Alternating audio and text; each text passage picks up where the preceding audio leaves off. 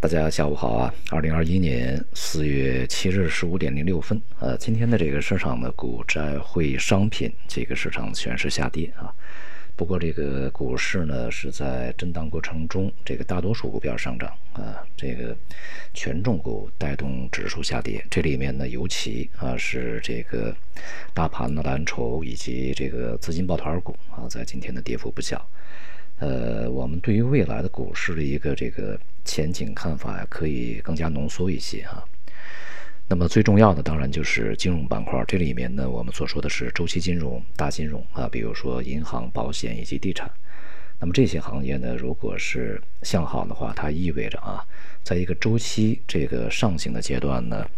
呃，本身这些板块它是这个周期的一个驱动力啊，同时呢，也是周期的受益者。那么，如果这些板块表现持续低迷啊，那么将是整个这个未来的市场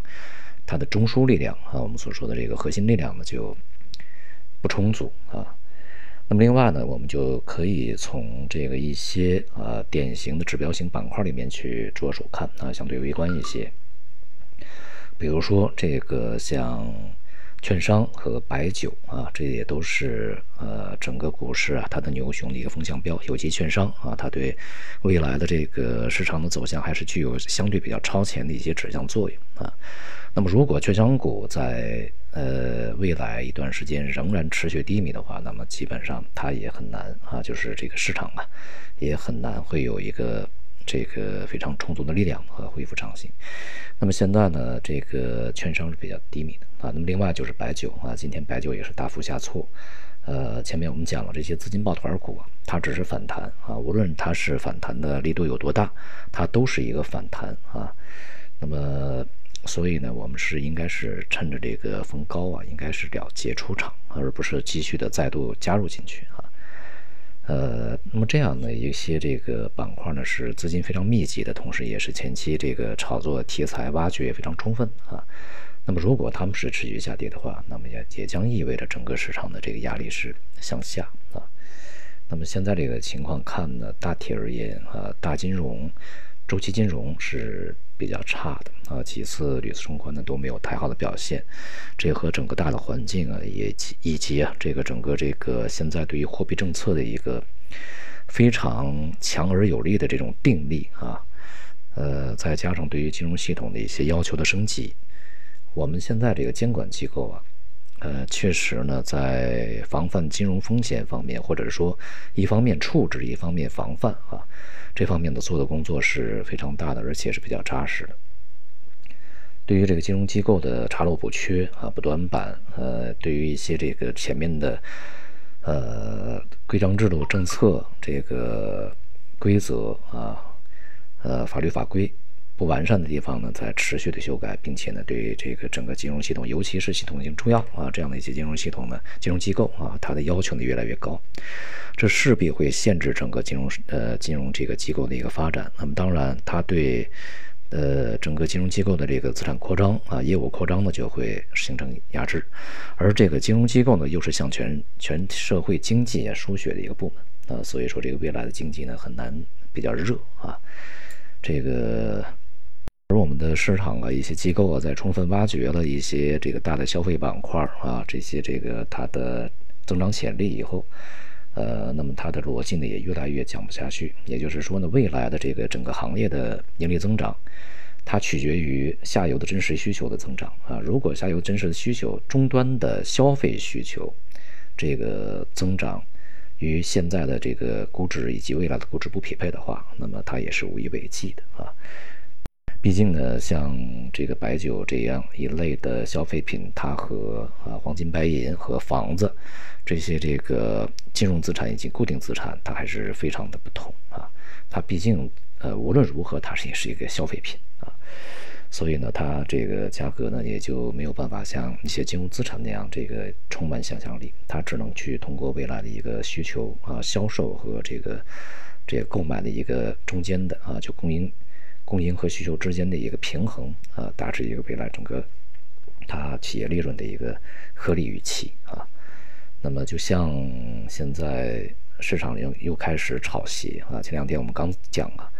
就是这个新疆棉问题，我们都在抵制外部一些这个品牌啊，那么国内的一些品牌比较趁机的去进行炒作来抬价啊，结果呢，就有一些什么鞋被炒到天上去啊。那么一条一只鞋，它只是用来穿的，这个。你去排队买鞋，这些人 他绝不是这个最终的终端这个消费者，他一定是希望能够去通过这个炒鞋能够赚钱的。但是如果一个资产啊，它是能够通过排队这种卖苦力就能得到的，啊，平价的一个得到，那你说这个资产会值什么钱呢？它肯定是不值钱的。未来你在里面呢，肯定会受伤害啊。所以说这种风气呢也是非常不好，而且国内企业呢也是。呃，也要学外面搞概念啊，这个去把这个鞋炒起来，这种做法也不好啊。整体来讲呢，市场仍然是处在一个调整过程中啊。外面的这个事情呢非常多，我们近段时间啊，呃，建议大家呢可以更多的关注一下这个呃，从政治、经济啊、世界格局、军事等等这些领域里面啊，这个发生的比较呃成体系的。呃，有规模的，这个有计划的、有步骤的啊，呃，严密的去实施。呃，现在这些政府确实和特朗普政府完全不同啊，他们的这个一些做法呢，显而易见深思熟虑啊，深思熟虑呢，而且一呃一项一项再去落实，呃，这些落实呢又是呃比较有办法的啊。那么这些呢，都是在未来比较长的时间里面，它会慢慢的形成它的规模的效应啊，从量变到质变的一个过程。呃，从它慢慢的一个一个办法，然后加起来叠加起来，它就是一个成体系的一个东西啊。对于这个事情呢，不多说了啊。我们接下来可能在这个社群里面进一步的将这些事情我们分析一下啊，建议大家多注意一些这项这样的一些这个领域啊。那么对于今年的这个经济增长呢，很显然啊，呃，基于之前的一个疫情控制以及这个就业情况呢，整个的国际的一些大的机构啊，那么他们预期的一个数字呢是相对比较保守。那么现在随着随着疫情受控，疫苗的广泛接种，那么在今年像 MF 啊，这个对于整个的全球经济呃成长呢又增加了一些预期啊，提升了一些增长率的一个预期。呃，相对来讲比较温和一些啊，主要是提升了美国的一个增长率。那么因此呢，大的一个经济形势啊，就是我们单纯谈经济，今年是没有问题啊。就是如果是抛开经济谈其他，问题还是很大的啊。而其他的一些事情呢，从比较长的一个时间段啊，比较中观、长观来说，对于这个经济而言，它是影响力和破坏率是比较大啊。这是我们要分层次、分周期来去看这些事儿。好，那么今天这个大宗商品呢，也大多数是这个高位回落啊，原油价格也走低，呃，一些这个工业品呢，因为供应的方面的一些这个问题啊，出现一些波动，但是总体而言呢，也是这个高位震荡整理啊，像这个动力煤啊，在今天是一度跌停啊，这个像煤炭的这种动呃燃料啊，这个也是我们的化石能源啊。它的走向呢，对于整个的工业品具有一定的预设作用啊，它与这个原油啊，呃，有着相似的一个作用啊，